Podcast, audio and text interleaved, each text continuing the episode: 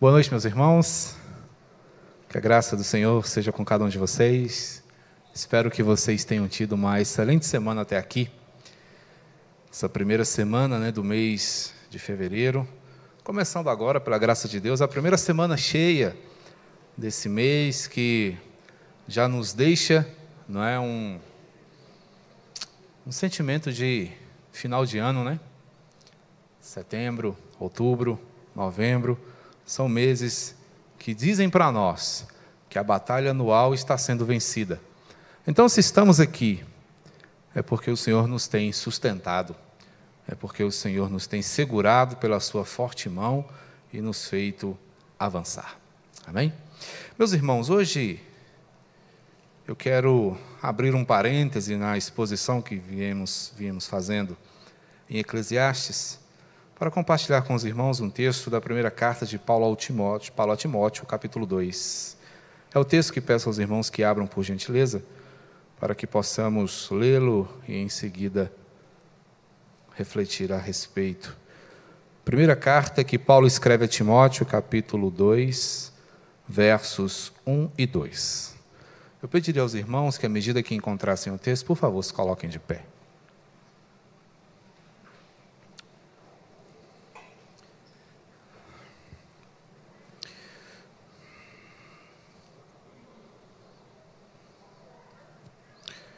Nós vamos ler inicialmente os versos 1 e 2, mas a mensagem compreende alguns versos anteriores e alguns versos posteriores. Portanto, eu peço a você que deixe a sua Bíblia aberta para que nós possamos, à medida que a mensagem nos fala, conhecer estas passagens. Primeira de Paulo a Timóteo, capítulo 2, versos 1 e 2, nos dizem assim: Leamos juntos, por favor. Antes de tudo, pois, exorto que se use a prática de súplicas, orações, intercessões, ações de graças em favor de todos os homens, em favor dos reis e de todos os que se acham investidos de autoridade, para que vivamos vida tranquila e mansa, com toda piedade e respeito. Vamos ler também o 3. Isto é bom e aceitável diante de Deus, o nosso Salvador. Ainda de pé, vamos orar? Senhor, muito obrigado. Tua palavra, nossa única regra de fé e de prática, está aberta. Ela fala, e cremos, ó Deus, que por suas linhas fala o Senhor. Portanto, ó Deus, alcance o nosso coração por meio da tua voz. Fala, Senhor, aos ouvidos e ao coração da tua igreja. Desperta-nos, ó Deus, para a tua vontade. Orienta os nossos passos e conduz, ó Deus, os nossos projetos e obras. Pedimos, ó Deus, esta bênção ao Senhor, intentando sempre glorificar o teu nome e abençoar muitas vidas. Ó Deus, atende este nosso anseio, em nome de Jesus, nosso Senhor. Amém. Sentem-se, meus irmãos, que Deus os abençoe e desejo que vocês estejam muito bem. Meus irmãos, me intriga e alegra o saber que o Senhor fala ao coração da sua igreja. Eu não sei se os irmãos puderam observar, mas nos últimos dias, o Senhor tem chamado a nossa atenção para um assunto específico. No último domingo, na sequência da exposição de Eclesiastes, o Senhor chamou a nossa atenção sobre a questão das autoridades. Hoje pela manhã, por ocasião da exposição de um trecho da segunda, da primeira carta que Pedro escreve, nós também pensamos a esse respeito. E hoje, o Senhor nos fala por meio dessa passagem, escrita por Paulo, acerca desse tema. Irmãos, em termos de Brasil e por que não dizer mundo, temos vivido tempos complicados com as nossas autoridades. Um tema que nos assusta já. Há cerca de três, quase quatro anos, nós mergulhamos de cabeça nessa temática. E em muitas oportunidades pesamos a mão. Nas opiniões, nas escolhas, o que deixou em nós um ranço acerca do assunto. E quando pensamos em autoridade, normalmente nós já é, relacionamos esse tema com política. E pode parecer um tanto quanto estranho a gente pensar, puxa, o pastor vai falar de política. Não pretendo aqui falar de política, mas pretendo aqui ser fiel ao que o texto nos diz quando nos exorta sobre o que devemos fazer acerca do assunto, sobre como nós, servos do Senhor, devemos lidar com o tema, sobre como nós, os que conhecemos a graça de Cristo Jesus, podemos também ser sal e luz no que diz respeito às tratativas envolvendo nossas autoridades. Pedro hoje nos deu uma peia quando nos exortou a como devemos lidar com autoridades, mesmo quando elas não são necessariamente ortodoxas, não são necessariamente desejáveis, como era o caso dos cristãos no primeiro século e como é o caso de Paulo aqui com Timóteo, que viviam ainda na sombra de Nero, o imperador maluco, excêntrico, extremista, que não media esforços para cumprir seus desejos. Mas não se enganem, a temática da passagem não é política, é oração. Paulo está aqui falando de oração, exortando a Timóteo e, consequentemente, a igreja de Éfeso, que era a igreja que ele conduzia. E Éfeso era um centro efervescente, era um lugar rico, mas muito distanciado da piedade, onde constituir-se igreja, desenvolver ministério não era uma tarefa necessariamente fácil. Timóteo, portanto, tinha diante dele um desafio grandioso. E Paulo, por amá-lo muito, por amar a obra do Senhor, por amar os irmãos, escreve no intuito de ajudar, de orientar, de exortar, que é encorajar aqueles irmãos a não abandonarem uma arma poderosa para que eles pudessem ser bem-sucedidos nesse empreendimento que era a oração. Paulo escreve para encorajar aqueles irmãos a orar, a pedir a Deus que esteja conduzindo e orientando seus passos para que eles pudessem ser bem-sucedidos na obra. Paulo vem falando de situações, meus irmãos, que são pesadas, mostrando que a vida, na verdade, é um combate, é uma guerra. E que nós, como servos do Senhor, devemos desenvolver o bom combate no meio dessa guerra, que nem sempre é justa, que nem sempre é fácil, que normalmente nos machuca, nos angustia e nos deixa muito avariados. Ele então encoraja, combatam o bom combate. O dever que te encarrego é esse. Paulo está aqui usando uma linguagem militar, a do dever. É sua responsabilidade, Timóteo, fazer com que essas pessoas entendam, fazer com que essas pessoas reconheçam. E você deve igualmente seguir essa proposta de combater um bom combate.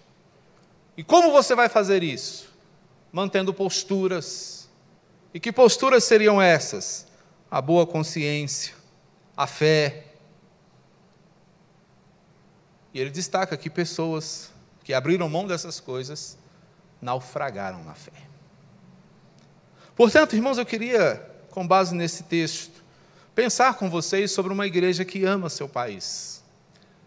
Sobretudo sobre uma igreja que está disposta a amar não apenas o seu país, mas todas as pessoas que estão envolvidas nesse contexto patriótico, nesse contexto nacional porque Paulo vai nos encorajar aqui que nós estejamos orando por todos os homens. Paulo está colocando aqui a condição universal da oração. Porque a oração ela não vai de encontro apenas àqueles que nós amamos. Uma, a oração não deve ser direcionada apenas às pessoas das quais nós gostamos. Mas a oração ela tem um poder maravilhoso porque ela abrange nossos amados, nossa família, mas ela não deixa de fora nossos inimigos, não deixa de fora nossos desafetos, não deixa de fora ninguém. E é dentro dessa perspectiva que Paulo encoraja a igreja de Éfeso, por meio do seu pastor Timóteo, a seguir firme nesse projeto de oração. Sendo assim, se queremos ser uma igreja que de fato ame este país, nós precisamos, primeiramente, lutar pelas razões corretas. Nós temos ouvido falar muito nesse termo: luta.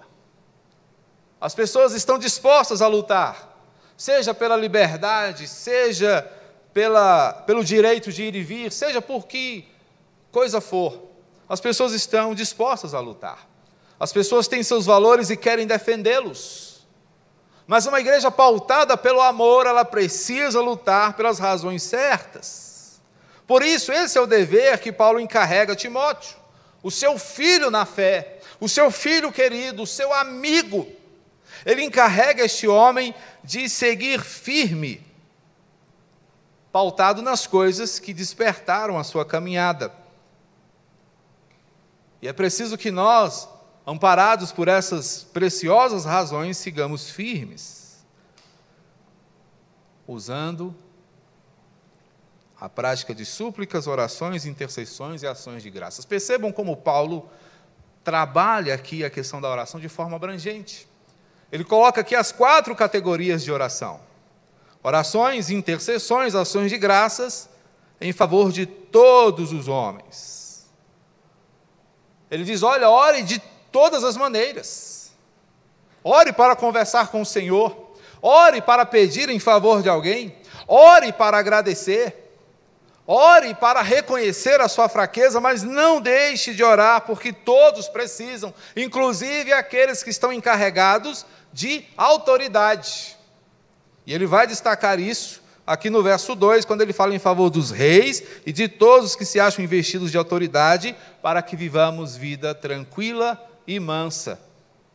Esses dois vocábulos aqui têm alguma coisa a nos ensinar também. Paulo destaca aqui a questão da mansidão e da tranquilidade. A mansidão é aquela perspectiva onde você a despeito do contexto adverso, segue sereno. A tranquilidade diz respeito ao contexto, diz respeito às circunstâncias. Eis aqui duas boas razões para que você ore: para que as circunstâncias sejam mais amenas, mas acima de tudo, para que o seu coração não se desespere, para que você não perca o tino, para que você não perca o rumo. São coisas pelas quais nós devemos orar, irmãos. Então, esse é o bom combate da igreja do Senhor, de continuar seguindo e persistindo pelo bem, sendo sal e luz neste mundo, fazendo a diferença. É bem verdade que ao longo da nossa caminhada, nós vamos deparar, nos deparar muitas vezes com pessoas que deixam a desejar, sobretudo autoridades.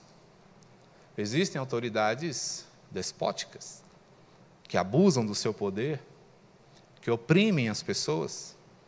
Nós temos notícias desse tipo de autoridade todos os dias, seja em nosso país, seja em países distantes.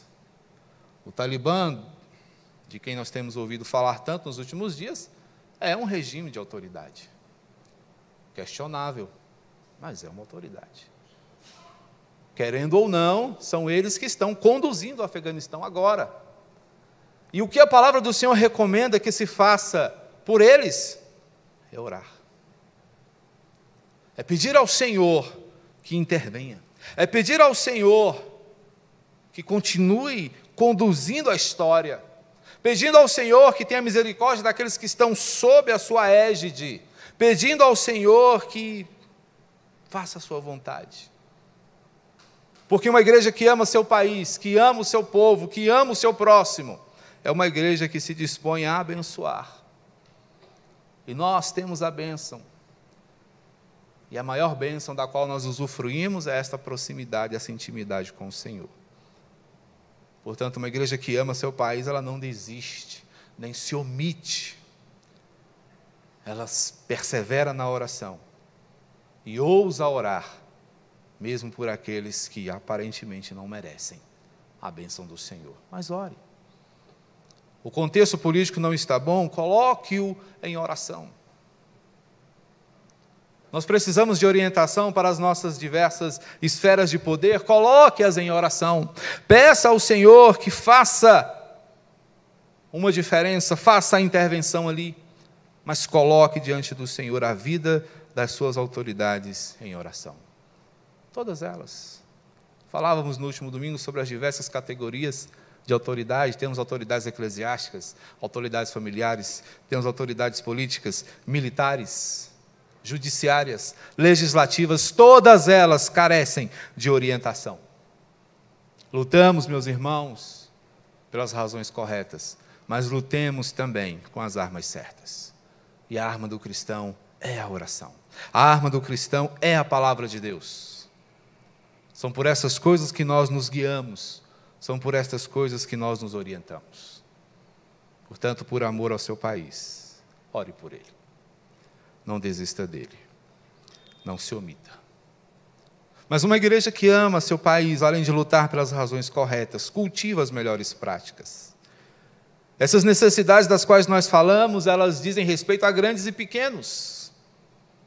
Aqueles que estão investidos de autoridade precisam, mas aqueles também que muitas vezes não são vistos, também carecem. E nós precisamos orar por eles, porque isto é bom e aceitável diante de Deus, o nosso Salvador. É a vontade do Senhor que nós estejamos firmes posicionados nesta brecha de oração. É interessante, meus irmãos, que dentre as diversas convocações que nós podemos fazer como igreja, uma das menos atendidas é justamente a da oração. O que nós podemos perceber, meus irmãos, fazendo uma análise geral da igreja, é que o povo de Deus tem se eximido da oração nossos encontros de oração.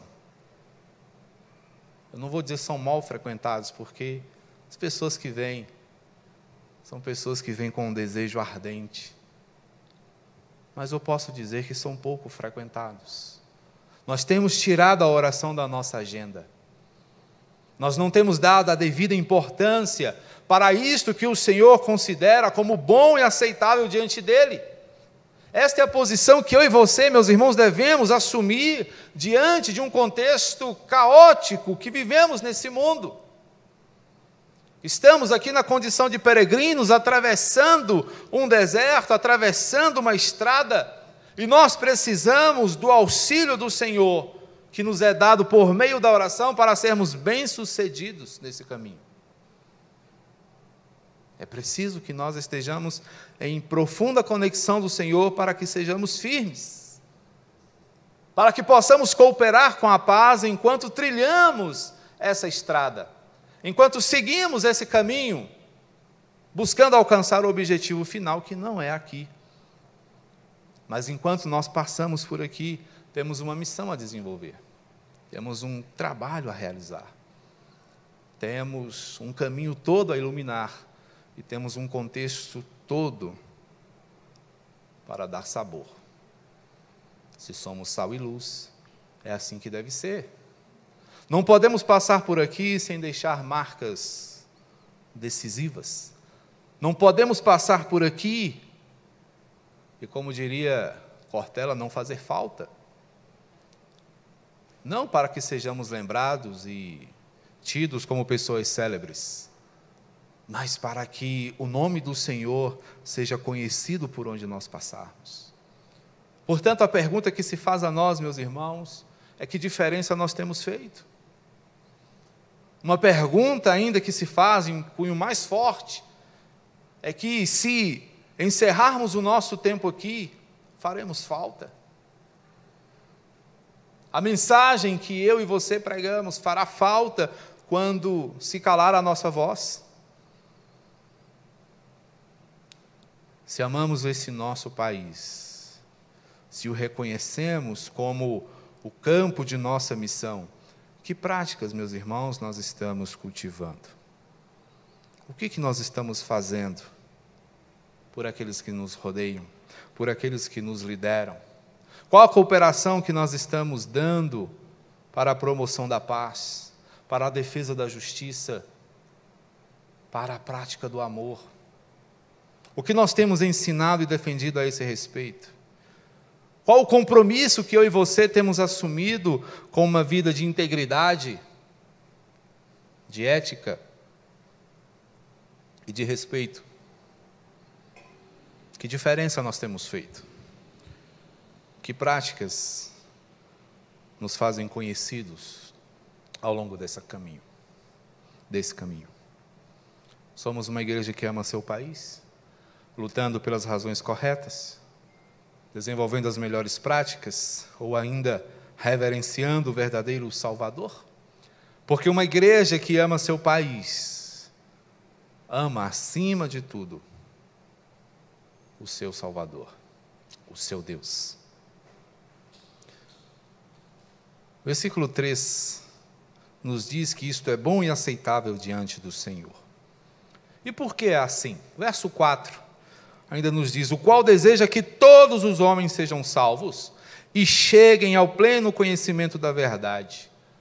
Porquanto, verso 5, há um só Deus e um só mediador entre Deus e os homens, Cristo Jesus, o qual mesmo, o qual a si mesmo se deu em resgate por todos.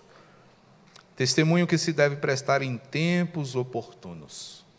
E Paulo vai falar da sua missão. Eu fui designado para isso não minto. Fui mestre dos gentios na fé e na verdade. Portanto, Paulo está dizendo aqui que é necessário fazer. E o que é necessário fazer é que nós mostremos ao mundo duas coisas acerca de Jesus. A primeira delas é a suficiência do seu sacrifício, e depois a eficácia. Uma olhada por cima nesse texto pode nos fazer pensar: peraí, descobri algo maravilhoso. A salvação é universal. Não é disso que o texto está falando. Mas o que Paulo está destacando é que o sacrifício de Cristo, ele é suficientemente abrangente. O Senhor Jesus morreu por todo tipo de gente. O Senhor Jesus morreu pelo pobre, morreu pelo rico, morreu pelo judeu, morreu pelo grego, pelo brasileiro, pelo estrangeiro, ele morreu por todos. E é dentro dessa perspectiva que há aqui o desejo de que todos sejam salvos e cheguem ao pleno conhecimento da verdade. Agora aqui nós falamos da eficácia. E esta salvação suficiente só se torna eficaz para aquele que crê. Mas para que alguém chegue a crer, é preciso conhecer e aí é onde entra você e eu.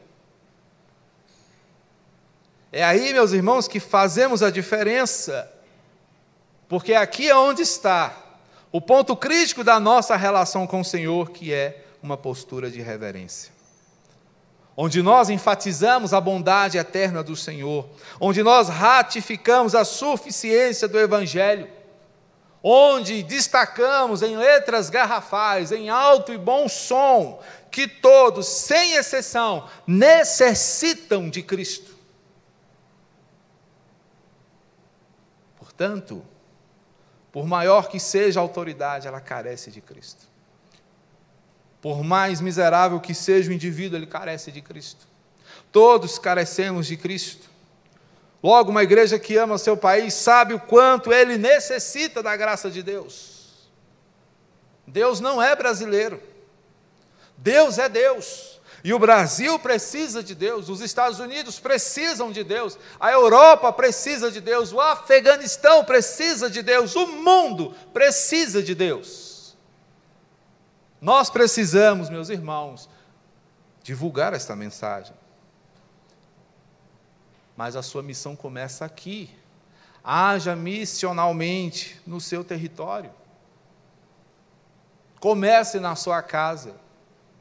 Alcance a sua vizinhança. Alcance o seu bairro. a sua cidade, o seu estado, o seu país e depois o mundo. Porque todo ele precisa saber quem é o Senhor. Seja uma testemunha eficiente, coopere para a propagação da verdade. Porque é assim que uma igreja que ama o seu país, que ama o seu povo, deve agir. É isso que o Senhor deseja de nós, meus irmãos. Logo, Paulo conclui ainda no verso 8, já no verso 8, perdão. Quero, portanto, que os varões orem em todo lugar, levantando mãos santas, sem ira e sem animosidade. Paulo continua falando de oração. E ele diz: Olha, orem com mãos santas a ideia de erguer as mãos ao Senhor em oração é um símbolo de dependência. É como a criança que ergue a mão para ser tomada pela mão do pai ou da mãe e assim ser conduzida. Mas a questão ainda que temos que pensar, meus irmãos, é que mãos nós estamos levantando. Paulo diz: ergam mãos santas. Devemos, meus irmãos, nos relacionar com o Senhor em santidade. Verticalmente, o que o Senhor espera de nós é santidade, é dedicação, é uma vida apartada do pecado. Mas também há uma implicação horizontal, que é sem complicações relacionais, sem ira e sem animosidade. O que Paulo está dizendo para nós é sério aqui. Existe algo que prejudica a nossa vida de oração, que é o prejuízo dos nossos relacionamentos.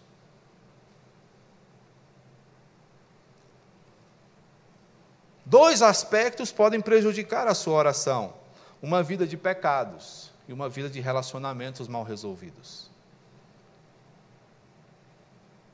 Ao passo que uma vida de oração pode pôr fim a uma vida de pecados e pode orientar nossos relacionamentos também. Portanto, a orientação é: abandone o pecado para que você ore melhor ao Senhor. Conserte-se com seu irmão para que a sua vida de oração não se interrompa também. Portanto, liberte-se daquela postura iracunda, onde você arruma confusão com todo mundo, sem ira e sem animosidade. Esse tipo de postura prejudica não só o seu relacionamento com o seu irmão, com o seu vizinho, com o seu amigo, mas, sobretudo, com Deus. A orientação da palavra do Senhor é que sejamos sempre cordatos, mansos e relacionáveis. Não agrada ao Senhor, meus irmãos, uma vida pautada na contenda, na confusão, na picuinha, na ira. Não agrada ao Senhor. Não é a ideia de ser politiqueiro, mas é a ideia de ser amável. O Evangelho precisa fazer diferença na nossa vida também aí.